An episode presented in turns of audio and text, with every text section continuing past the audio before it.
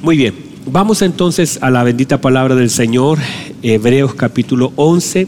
Mire lo que dice el versículo 13. Conforme a la fe, murieron todos estos sin haber recibido lo prometido. Suena triste, ¿verdad? Como que se les prometió y no lo recibieron. Pero mire, por favor, sino mirándolo de lejos y creyéndolo y saludándolo y confesando. Cada vez que hay una I ahí en cada uno de ellos, no es una coma, es una I, es que le da el, mismo lugar. Por eso cuando la Biblia dice que se deben bautizar en el nombre del Padre y del Hijo y del Espíritu Santo, genera una igualdad. Y dice, note que dice en el nombre de, y luego nombra tres, pero dice en el nombre de, no dice los nombres, en el nombre. Entonces dice que eran extranjeros y peregrinos sobre la tierra. Porque los que esto dicen claramente dan a entender que buscan una patria. Pues si hubiesen estado pensando en aquella de dónde salieron, ciertamente tenían tiempo de volver. Pero anhelaban una mejor. Yo también y usted también. Pero anhelaban una mejor. Esto es celestial, por lo cual Dios no se avergüenza de llamarse Dios de ellos, porque les ha preparado una ciudad. Fíjense que ellos anhelaban algo mejor de lo que vivían. Y al estar anhelando algo celestial, el Señor dice, yo no me avergüenzo y les preparo algo. Cuando anhelamos algo celestial, se nos prepara algo. Qué hermoso. Mira lo que dice. Por la fe Abraham cuando fue probado, ofreció a Isaac y el que había recibido las promesas ofrecía, dice, ofrecía quién? Su unigénito. Habiéndole dicho en Isaac te será llamada descendencia, pensando que Dios es poderoso para levantar aún entre los muertos, de donde en sentido figurado también le volvió a recibir. Por la fe bendijo Isaac a Jacob y a Esaú respecto a cosas venideras. Note por favor que la fe y la bendición están hacia adelante. Por la fe Jacob al morir bendijo a cada uno de sus hijos, de los hijos de José y adoró apoyado sobre el extremo de su bordón. Por la fe José al morir mencionó la salida de los hijos de Israel y dio mandamiento acerca de sus huesos. Por la fe Moisés cuando nació fue escondido por sus padres por tres meses porque le vieron niño hermoso y no temieron al decreto del rey. Por la fe Moisés hecho ya grande rehusó llamarse hijo de la hija de Faraón, escogiendo antes ser maltratado con el pueblo de Dios que gozar de los deleites temporales del pecado, teniendo, reciba esto, mire, por mayor riquezas el vituperio de Cristo que los tesoros de los egipcios, porque tenía puesta la mirada en el galardón. Uy, hermano, qué hermoso, qué hermoso teniendo por un tesoro tan grande, ¿verdad? Los vituperios de Cristo, que las riquezas de los mismos egipcios. Tomen asiento, por favor, mis amados. Ya vamos a llegar a entender un poquito todo hasta donde podamos en este día.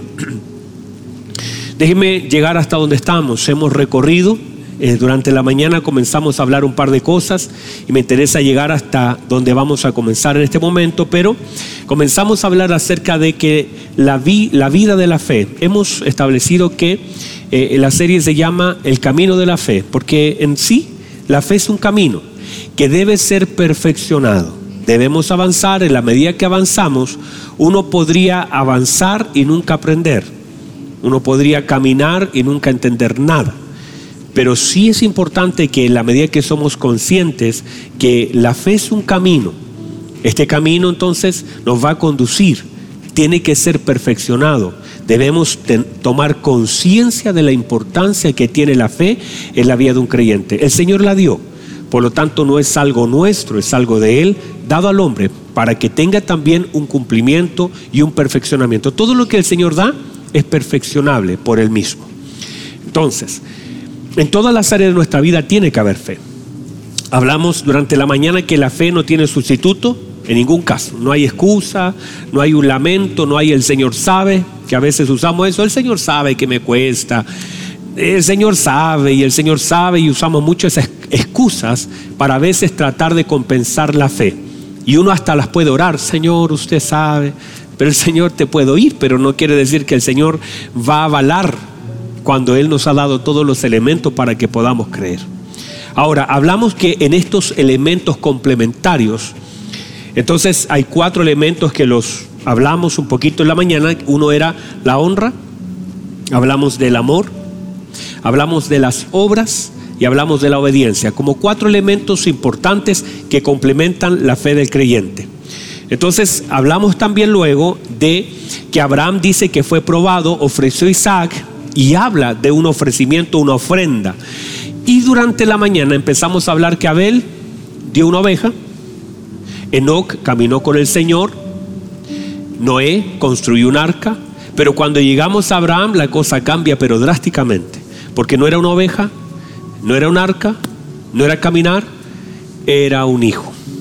Y los que somos papitos, sabemos que uno le podría construir un arca al mundo entero.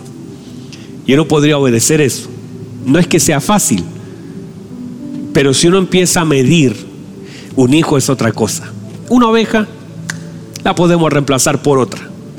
Un hijo es irreemplazable.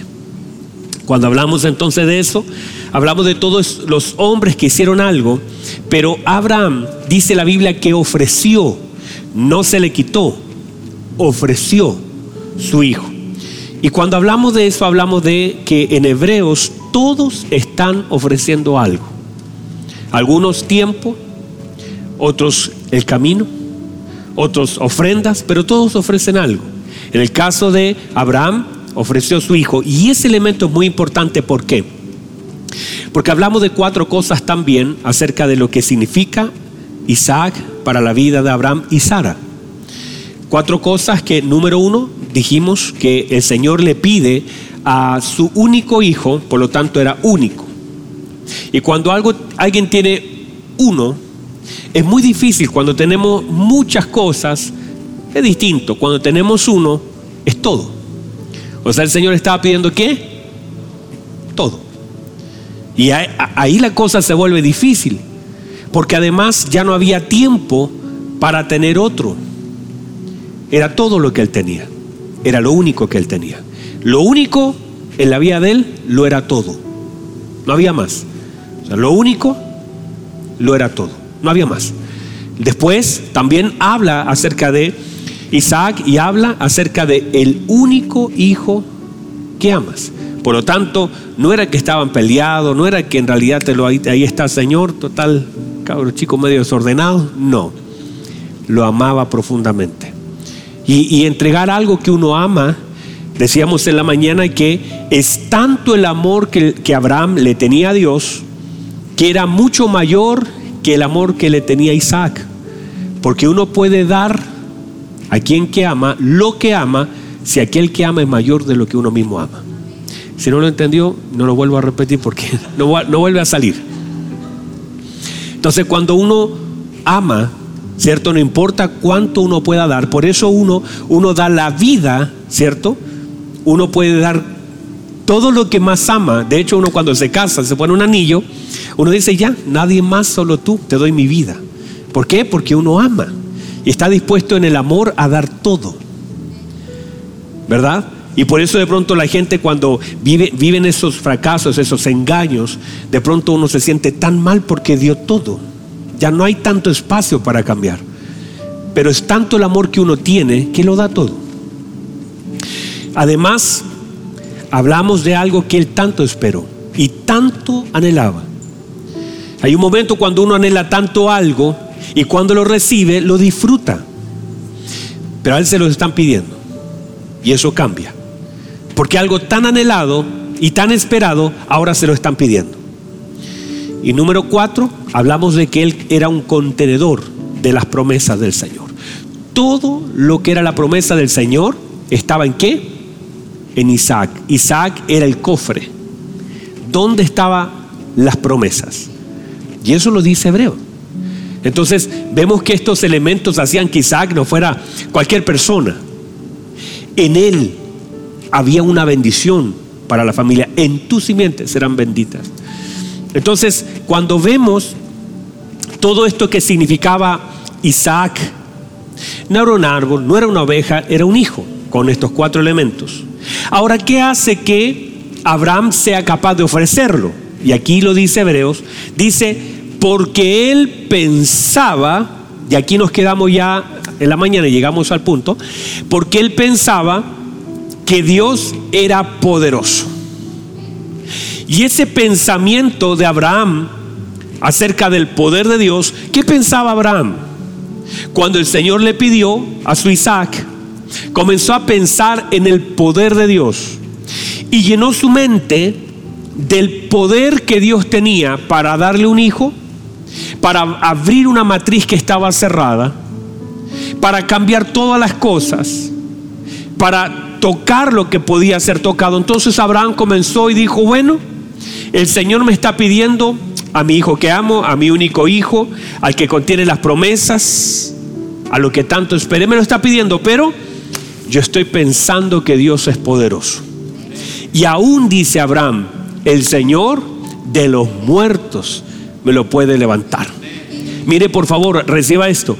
Es tanto lo que Abraham comenzó a pensar frente Míreme, a la tristeza, el dolor y la angustia que le provocaba el llevar a su hijo, estaba por un lado lo emocional, lo que le afectaba, porque no es fácil subir un monte con un cuchillo, con un fuego, con la leña.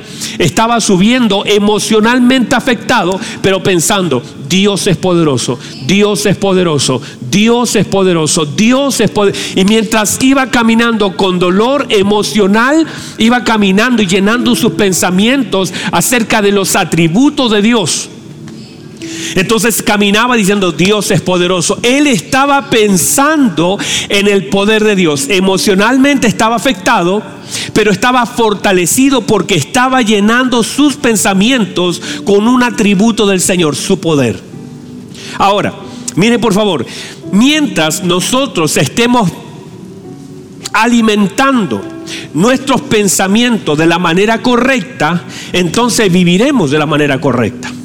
Note por favor, cuando hablamos de Hebreos capítulo 11, justamente se habla, se inicia hablando acerca de qué? De lo siguiente, se dice que entendemos por la fe que el universo fue constituido por la palabra de Dios, de tal manera que lo que se ve fue hecho de lo que no se veía. Entonces cuando vemos el inicio de Hebreos nos damos cuenta que el autor pone énfasis y cualquier cosa que pase hacia abajo, los próximos versículos, no son comparables a los primeros. La primicia, lo que habla acerca de la fe, de la constitución, de aquello que no se veía y ahora es, de aquello que el Señor creó por el poder de su palabra, entonces hacia abajo cualquier cosa que pueda suceder es nada en comparación a lo que el Señor es. Me explico. Es tan grande el poder de Dios es tan grande el amor de Dios, es tan grande el Señor que cualquier cosa que aparece en hebreo parece insignificante frente a la grandeza del Señor. Por eso estos hombres conocieron a un Dios grande y ahí estaba su fe. Note por favor, hablamos acerca de que no podemos gobernar lo que hacemos si primero no gobernamos lo que pensamos. Si nuestros pensamientos se llenan de cosas incorrectas, viviremos de una manera equivocada. Otra vez, si nuestros pensamientos se llenan de una manera incorrecta, la mente, usted, mire, la mente no está vacía. La mente siempre está llena. Por eso la Biblia dice que debemos renovar el espíritu, el entendimiento. Hebreos, parece que eso está en Hebreos, dice, dice, transformado por medio de la renovación de vuestro entendimiento. No os conforméis a este siglo, sino transformado por medio de la renovación de nuestro entendimiento para que comprobéis. Lo que tiene que haber es una renovación. ¿Qué quiere decir? Que hay cosas que están pero que no sirven. Hay cosas que están gobernando mi mente pero que no sirven, que tienen que ser renovadas. O sea, tengo que renovar mi entendimiento porque justamente a veces lo que gobierna mi vida son los pensamientos equivocados que he estado alimentándolos. Porque la mente se alimenta. Usted puede alimentar la incredulidad o puede alimentar su fe. Mucho tiene que ver con qué está conectado. Si usted está todo el día conectado viendo las noticias, por ejemplo, usted va a tener una, eh, está todo mal, es todo crisis, yo no sé qué va a venir mañana, están todos asustados, no, quieren ni sacar la cabeza hacia afuera porque todo es una desgracia. Y finalmente, cuando tú alimentas tu mente, tus pensamientos, vivirás porque tu, tu mente está siendo alimentada de malas noticias, está siendo alimentada de las tragedias. ¿Qué te muestra la, la televisión? Todas las tragedias, toda la delincuencia, todos los asaltos, todas las víctimas, toda la injusticia. Eso es lo que te muestra la televisión. Pastor, no hay que leer, claro, hay que leer una noticia, pero hay que leerla con una mente renovada. Se sabe lo que está sucediendo, no somos ignorantes de lo que está pasando. Yo todos los días me leo tres diarios, todos los días me informo, pero eh, tengo una mente renovada por la palabra para que aquello que puedo leer no afecte lo que debe gobernar mi mente, que es la fe. Ahora, mire lo que dice justamente Filipenses 4:6. Por nada, ¿por qué? Por nada estéis afanosos o sea, estéis preocupados, sino sean conocidas vuestras peticiones delante de Dios en toda oración y ruego, con acción de gracia. Y luego dice, versículo 7, y la paz de Dios, uh, que sobrepasa todo entendimiento, guardará, uy, ¿qué hará la paz de Dios? guardará, la paz de Dios guardará, ¿qué guardará? Vuestros corazones y vuestros pensamientos. ¿Dónde lo guardará? En Cristo Jesús. Por lo demás, hermano, todo, ¿cuánto perdón? Todo lo que es verdadero, todo lo que es honesto, todo lo que es justo, todo lo que es puro, todo lo amable, todo lo que es buen, de buen nombre, si hay alguna virtud alguna, si algo digno de alabanza, en esto pensa. O sea, lo que está diciendo, ¿cierto? El apóstol Pablo está diciendo, no llenen sus pensamientos de cualquier cosa. La mente de un creyente no es un basurero.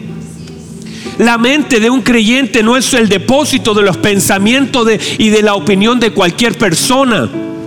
En el mundo habrán opiniones de cualquier persona, toda la gente opinará. Y a veces yo entonces, a veces, si, si, algo me hace sentido, digo, esto me hace sentido, esto me hace sentido. Y comienzo a escarbar en pensamiento de hombre, pero el apóstol está diciendo, ustedes tienen que pensar en todo lo honesto, todo lo puro, todo lo justo todo lo de buen nombre, todo donde haya una virtud, ¿qué quiere decir? Donde Cristo esté metido, en eso yo tengo que pensar.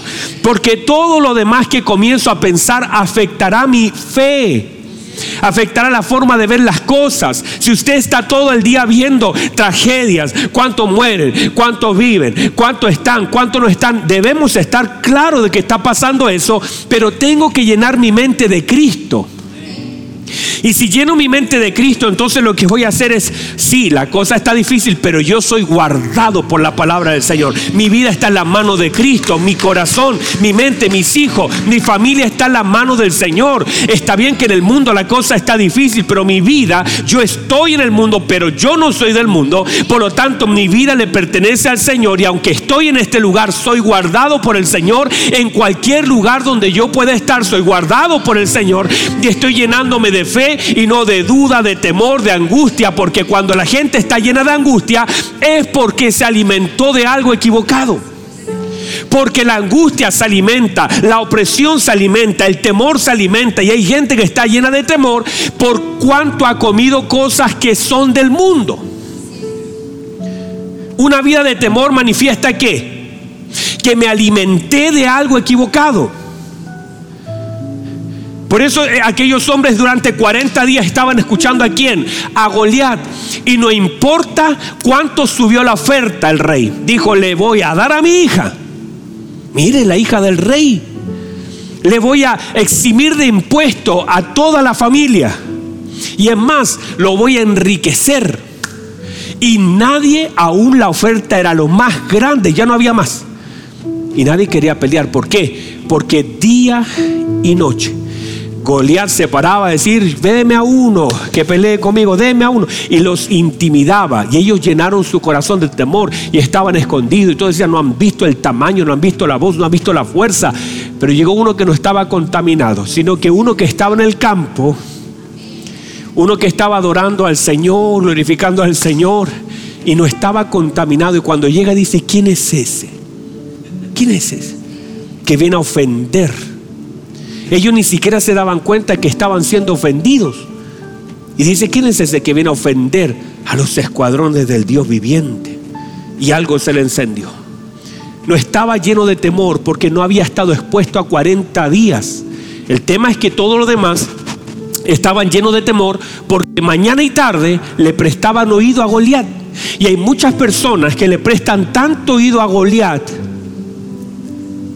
le prestan tanto oído al problema, están tan enfocados en lo que están enfrentando, que dejan de mirar al Señor y comienzan a llenarse de temor. Piensen en lo bueno, piensen en lo honesto, piensen en lo justo, piensen en lo puro, piensen en lo amable, piensen en Cristo. Debo definir entonces que dejo entrar, porque a veces definimos que dejamos entrar en nuestra boca, pero no definimos que dejamos entrar en nuestra mente y en nuestro corazón. Hay personas que de pronto dicen, no coma esto, no coma esto, no coma esto, y está bien, no hay problema, eso es bueno, también nos cuidamos, ¿verdad, Claudita? Pan de masa madre nomás. Pero también debo cuidar porque el pan puede afectar mucho menos que un pensamiento. El pensamiento contamina mucho más que una comida. Por eso el apóstol Pablo hablando de eso dice, no se pongan a discutir por comida ni bebida, si alguien come para el Señor come, si alguien no come para el Señor no come ya, no peleen por eso. Pero sí cuidado con lo que dejan entrar acá. Mire lo que dice el Señor a Josué. Josué capítulo 1 versículo 8, usted lo sabe, mire lo que dice. Nunca. ¿Cuándo perdón? ¿Cuánto perdón? Nunca se apartará de tu boca este libro de la ley, sino que de día y de noche meditarás en él. ¿Para qué?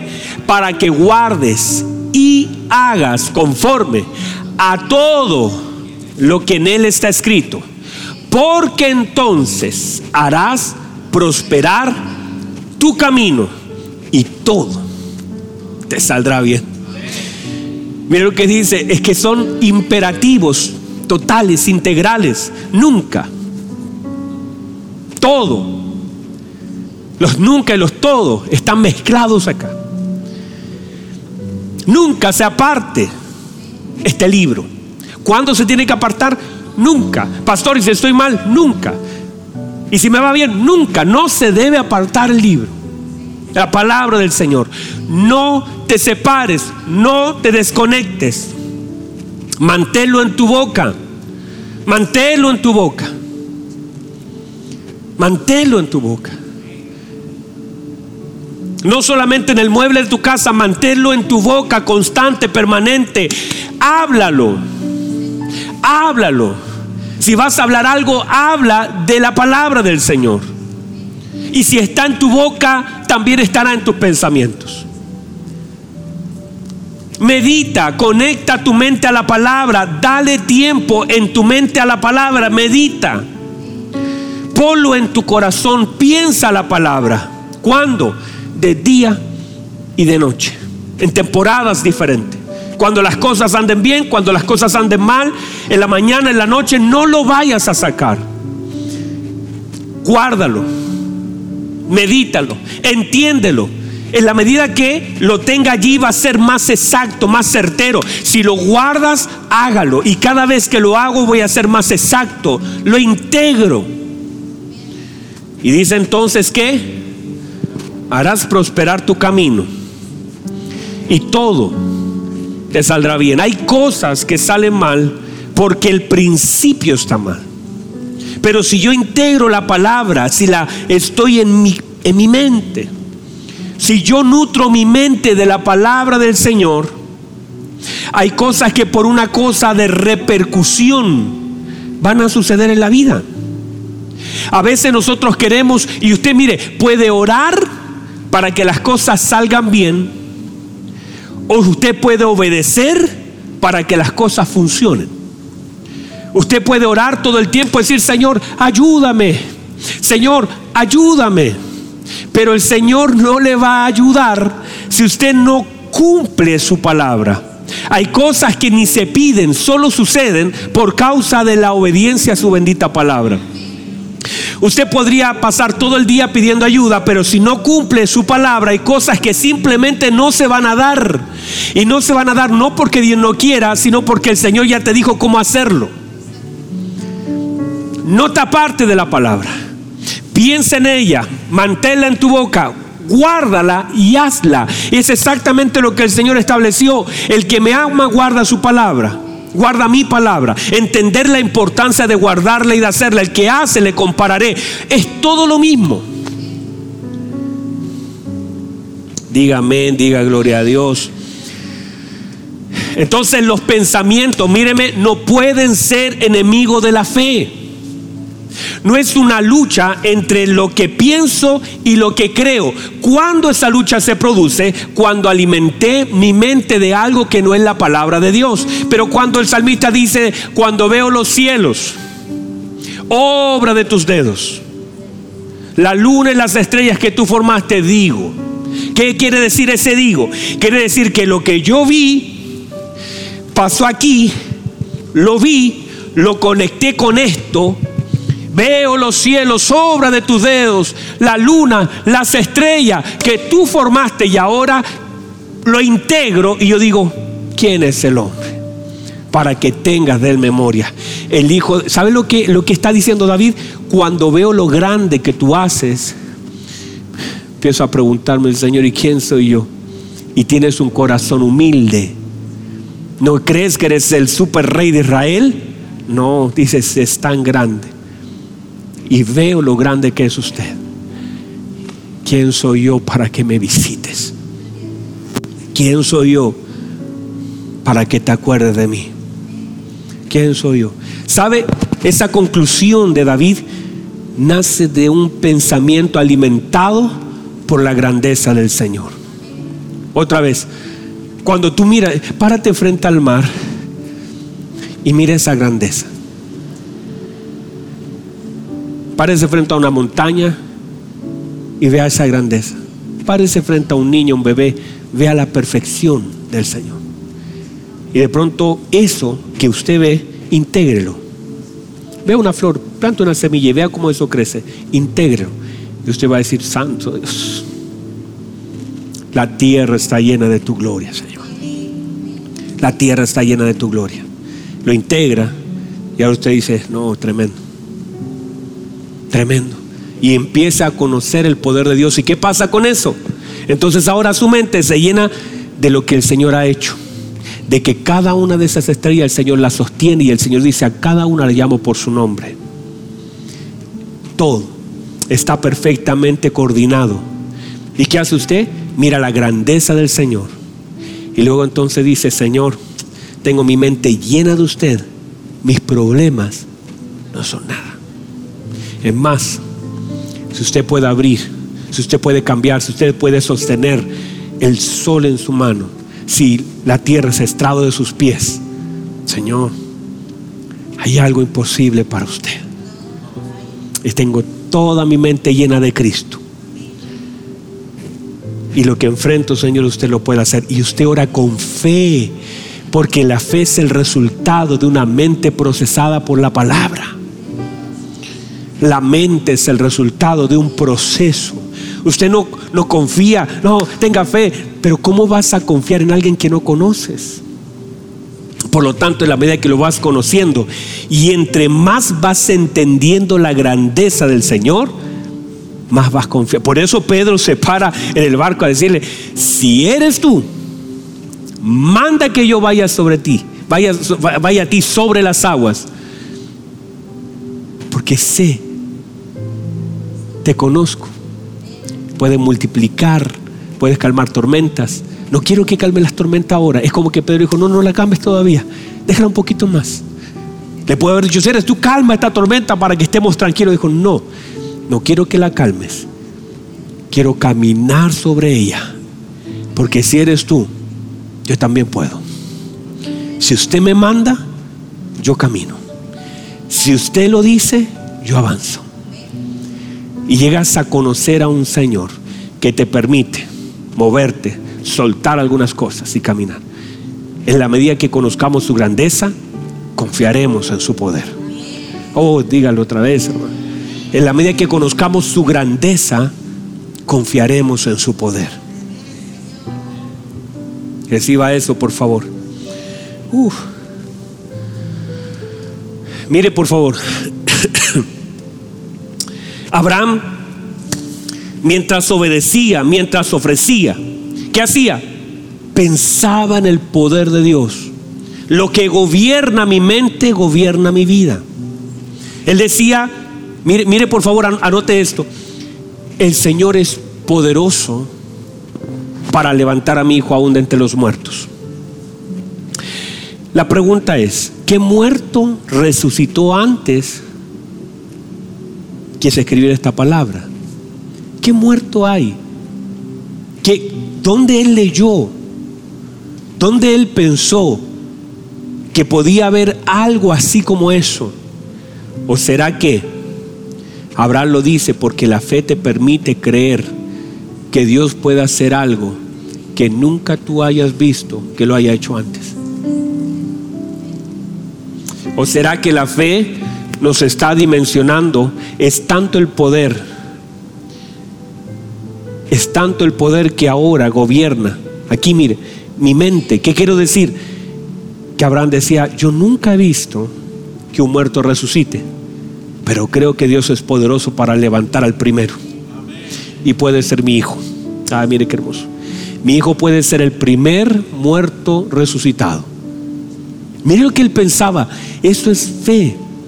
Es creer, no es el repetir un evento, el pensar que Dios lo puede hacer aunque nunca lo haya visto ni hecho. Eso es creer en el poder de Dios. Es decir, Señor, la verdad es que nunca he visto un muerto resucitar. No sé ni siquiera cómo se puede dar eso, porque cuando ya tienes uno, tú dices, bueno, Dios lo puede hacer, pero cuando no tienes nada de eso, decir, yo creo que Dios también lo puede hacer, aunque yo no la vi, y se cumple la palabra, cosas que ojo no vio, cosas que oído no oyó, y cosas que no subieron a corazón de hombre, son las que Dios ha preparado para quienes para los que le aman. Así actúa la fe. En este camino vamos a tener que llenar nuestra mente de Dios y creer que Él puede hacer cosas que no las vimos antes hacer. Mire, cuando yo estaba en la iglesia con mi papá hace muchos años atrás, era pequeño, había un niño que tenía síndrome de Down. Miguelito se llamaba. Yo cada vez que lo veía son niños muy especiales porque adoran mucho al Señor, ellos se entregan, ellos cantan, ellos abrazan, son muy especiales. Y yo nunca quise orar por él, porque yo era un niño también. Porque yo decía, ¿cómo va a sanar? Yo nunca he visto eso. Yo creo que Dios puede sanar un dolor de cabeza, un pie, pero eso no. Y eso es simplemente la limitación de algo en mi mente. Pero no quiere decir que Dios no lo pueda hacer. Y yo los quiero llevar a una estación donde no existe absolutamente nada imposible para Dios. Donde Dios puede hacer cosas que yo no, yo ni siquiera puedo imaginar. Y si usted está parado en ese lugar, si hay alguien ahí que está parado en un lugar donde dice, la verdad, pastor, yo nunca he visto un milagro, yo nunca he visto nada, yo nunca es no es porque tú no lo hayas visto una condicionante para que Dios no lo pueda hacer. Lo primero es llena tu mente de Cristo. Tus pensamientos, aliméntate. Y no importa porque a esta altura de mi vida creo que Dios puede hacer cualquier cosa. En ese tiempo yo sufría mirando algo. Hoy creo que Dios puede hacer y creo que Dios hará. Y si hay alguien ahí mirándome, y si hay alguien acá, creo que Dios hará cosas tan hermosas que en un momento como esta palabra algo se va a enderezar. Algo va a salir. Tu pierna puede ser sana en el nombre de Jesús. La espalda puede ser sana en el nombre de Jesús. Y de pronto sentir un... Creo que Dios puede hacer cosas tan grandes y que no hay que hacer tanto más que confiar y creer que Él lo puede hacer. Y no confiar ni depositar. El Señor dijo, tengan fe en Dios. Esa fue la orden de Marcos capítulo 11 versículo 20. Tengan fe en Dios, no en el pastor, no en el predicador. Tengan fe en Dios. estoy aquí parado en lo que debe ser la verdad del Evangelio. Mi fe no es que si ora tal persona, es que si viene el pastor, si pone la mano, no. Tengan fe en Dios. Y Dios puede intervenir. Denme unos minutos más, se me acabó el tiempo, pero denme unos minutos más. Lo quiero decir así, que no tengamos el registro de que alguien lo hizo antes o no lo vi. Pero, pero ¿qué ha sido, ¿cuál ha sido el problema? El problema es que nosotros hemos condicionado y el problema es que nosotros como que hemos mistificado el asunto a tal punto de que o cerramos los ojos o tenemos un grupo orando todos. No, no. Hay cosas que van a suceder solamente porque creemos que Dios lo puede hacer. No es la fe la que provoca el milagro, es Dios que a través de nuestra confianza en Él lo hace. Pero no hay que mistificar el asunto es tan sencillo como creer que Dios lo puede hacer. Y el Señor dijo, y si creen, os vendrá. Si creen, y, yo les conté hace tiempo atrás cuando estaba en la casa del, Manuel y su hijita tenía el dedito chiquitito y yo creí que Dios lo podía hacer crecer. Y creció delante de todos los que estábamos ahí en la mesa. ¿Por qué? No estábamos en un culto, no estábamos cantando, estábamos comiendo el postre. ¿Y por qué Dios lo hizo? Porque creí que Dios lo podía hacer, que Dios es poderoso. Y a veces Dios hace cosas, no necesariamente en un servicio, lo hace en una casa, pero si lo crees, de hecho cuando yo sané de la espalda no estaba en un culto, yo estaba en mi casa. Y dije, Señor, yo sé que usted lo puede hacer. Y llega un momento donde la fe, la fe fluctúa. Y hay un momento donde, mm, llega un momento donde tú dices, estás tan lleno de la palabra del Señor. Y puedes creer y yo creo que Dios puede hacer cosas. Y estoy cierto que Dios las quiere hacer. Hay cosas, hija, que Dios va a romper, que no las pudiste romper de otra forma, pero que Dios las va a romper, las va a quebrar. Y que en el camino de la fe, míreme, en este camino de la fe no hay espacio para retroceder. Por eso antes de que se, se cierre el capítulo 10 y comience hablar el capítulo 11, dice, nosotros no somos de los que retrocedemos, porque el camino de la fe no se retrocede, dice, somos de los que avanzamos, porque cuando algo se abre, ya no se puede cerrar. Por eso cuando alguien dice yo estaba enfermo y el Señor me sanó, hermano, Lázaro le aseguro que volvió a morir, pero no de aquello que el Señor lo sanó. Hay gente que volvió a morir, pero no de aquello que el Señor le sanó. Podrá hacer otra cosa. Pero hay cosas que no volverán a fallar. Hay cosas, no hay retroceso. No es que el Señor me sanó, pero me volvió. No hay eso. Porque lo que Dios sanó quedó con un sello del Espíritu Santo. Y cuando el Señor le dijo a aquel demonio, vete y no vuelvas nunca más a entrar en él. Pudo haber entrado cualquier cosa a él, la avaricia, el orgullo, pero eso que el Señor le puso el sello jamás volvió a entrar. Cuando Dios sana, Dios sana y te puedes enfermar de cualquier otra cosa, pero ahí hay un sello diciendo la mano del Señor ya sanó esa herida y no hay forma que algo pueda volver a ese lugar. Yo no sé si están ahí todavía. hermanos, es una hermosa presencia de Dios. Hoy iba a hablar de los huesos de José, acá lo tengo, pero, pero vamos a dejarlo acá. tengo fe que me quedan mensajes por predicar. Así como José dijo, de mis huesos los tienen que sacar, porque dijo, yo sé, yo fui la llave para entrar y yo con mi boca tengo que ser la llave para salir. Así que cuando llegue ese momento, mire lo que dice José, lo voy a predicar el otro domingo, sé que el Señor nos visitará. Así dice José, qué hermoso hermanos. Dice, yo sé que el Señor me visitará, visitará al pueblo. Y cuando eso suceda, tomen mis huesos y salgan con ellos. Porque yo los introduje a este lugar, pero yo quiero salir con ustedes. Uy, hermano, hermoso. Así que si alguien quiere venir a ocupar estos ocho cupos, ya sabe. Póngase en pie, vamos. Hay una hermosa presencia del Espíritu Santo de Dios. Si hay alguien ahí en casa, por favor, este es el momento. Este es el momento. Espíritu de Dios. Espíritu de Dios. Vamos, vamos. Pon en tu mente llena, llena. La mente no puede ser un enemigo de la fe. No estoy tratando de autoconvencerme. No, no, no, no, no. Solamente piensa en la grandeza de tu Señor que sostiene tu vida. Tú te duermes y tus pulmones siguen funcionando. El corazón sigue latiendo. La sangre sigue fluyendo. Los riñones siguen drenando por la obra y la vida del Señor en ti. Piensa en la grandeza del Señor.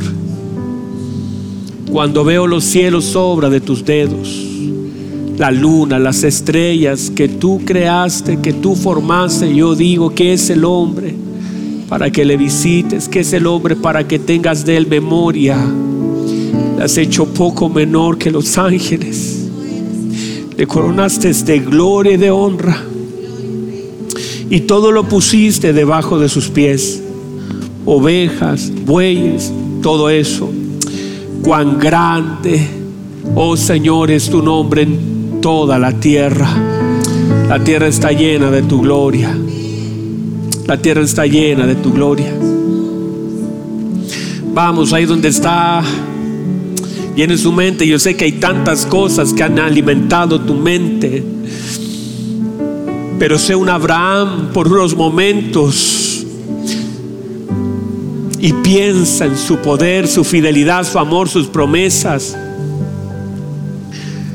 Piensa en lo que Él es, todopoderoso, grande, pero también misericordioso, que se duele, que se duele del pecado, de la maldad del hombre. En este momento adora su fidelidad, su amor, su gracia. Llénate de fe por unos momentos. Confía en lo que Dios quiere y puede hacer. Confía, avanza, camina, sigue. Y yo te estoy llevando a la zona de la fe, donde el Señor puede y quiere hacer algo hermoso esta, esta tarde ya, donde el Señor quiere tocar, donde hay cosas que tienen que desaparecer por obra del Señor donde tumores pueden desaparecer, espaldas se pueden alinear, huesos se pueden estirar, donde cánceres se pueden secar. Estamos, somos la iglesia del Señor Jesucristo. Somos la gloriosa iglesia del Señor Jesucristo, que creemos en la manifestación de su poder, que creemos en la bondad, en la gracia del Señor, que creemos en su fidelidad, que creemos en su bondad, que creemos en su gracia, en su gloria, que confiamos en su palabra que sabemos que Él prometió que donde hay dos o tres congregados en su nombre, Él está. Y si Él está, cualquier cosa puede pasar, cualquier cosa puede suceder. Creemos en su palabra que dice que nosotros predicamos en su evangelio y estas señales creen a los que, a los que predican el evangelio de nuestro Señor Jesucristo, que los enfermos serán sanados, que los cautivos serán libertados. Creemos en el nombre del Señor Creemos, confiamos, descansamos en la verdad de su bendita palabra. Él no falla, Él es fiel, Él es verdadero, Él es gracia. Vamos, vamos, vamos, vamos, iglesia. Descansa en el Señor, confía en el Señor. Dile, Señor, dile cuánto le amas. No tienes que convencerlo a Él, tienes que creerlo tú. Créelo confía en el nombre de Jesús. En el nombre de Jesús, enfermedades ahora mismo son sanadas en el nombre de Jesús. Se sano en el nombre de Jesús. Se libre en el nombre de Jesús. Ahora en el nombre de Jesús. En el nombre de Jesús. Toda dolencia se va en el nombre de Jesús. Espíritu de Dios, gracias. Señor, gracias. Yo siento que Dios está haciendo una obra. Siento que Dios está haciendo una obra. Gracias Jesús. Vamos ahí también donde están ustedes. Su presencia poderoso es. Si no lo viste antes, no quiere decir que Dios no lo vaya a hacer. Si no sucedió antes, no quiere decir que Dios no lo haga ahora. Vamos, Espíritu de Dios. Gracias. Señor, su palabra. Gracias, Jesús. Ahí donde está, donde está. Reciba, reciba, recibe, recibe más, más. Todo yugo se pude, toda obra del infierno se seca. En el nombre de Jesús, toda maldición cancelada en el nombre de Jesús. Recibe, recibe, recibe, recibe, recibe. Más, más, más, más. Adoren al Señor mientras adoran. Algo hermoso, algo hermoso, algo hermoso. Ahí en su casa también. Adore, adore, adore. Adore, adore, adore, adore. Y vas a Vamos, vamos, adora, adora, adora. Adora, adora, adora, adora. Hey, Vamos, vamos, vamos, vamos, vamos. Hey, Él es tu sanador. Él es tu sanador. Hay algo imposible para Dios. Nada es imposible para el que cree, dijo el Señor. Vamos, vamos, vamos, vamos. Fluye Espíritu Santo, glorioso Dios. Vamos, vamos, iglesia, amada iglesia. El Espíritu de Dios. Mi sanador, mi salvador. Llénate más y más y más.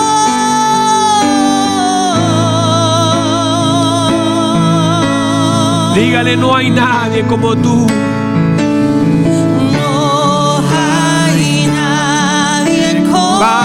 Vamos, llene su mente. Era y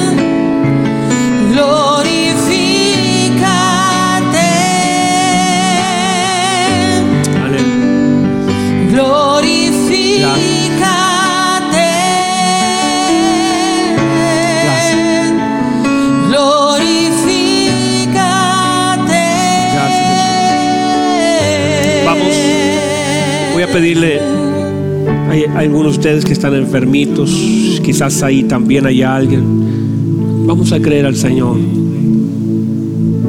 Le hemos dicho, hay un momento donde la Biblia dice que pondríamos la mano sobre los enfermos y los enfermos sanarían.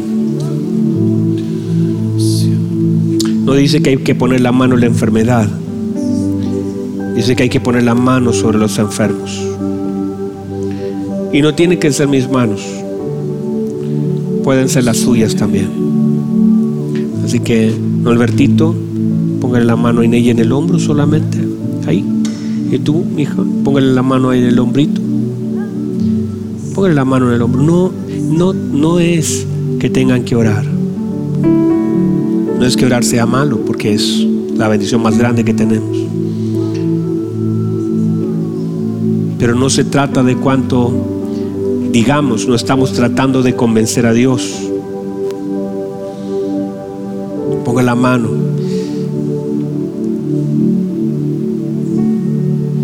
Padre, gracias. Señor, su Espíritu Santo, si hay alguien que está conectado acá en las redes sociales y está enfermo, Señor. Y tal vez no haya nadie a su alrededor que pueda poner la mano en él. Creo con todo mi corazón que usted puede tocar todas las enfermedades. En el nombre de Jesús. Señor, usa la fe que usted nos ha dado para poder alcanzar la sanidad que usted ha prometido.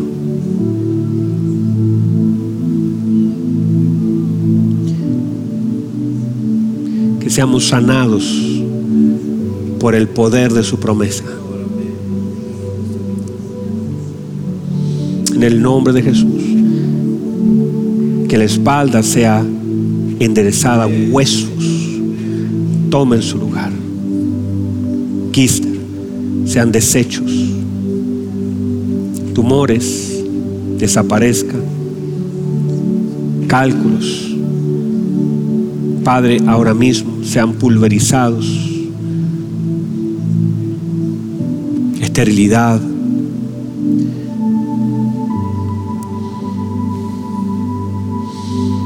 Señor, todos mis hermanos que están complicados la enfermedad del COVID en el nombre de Jesús, sus pulmones vuelvan a reaccionar, su sistema inmunológico se ha activado.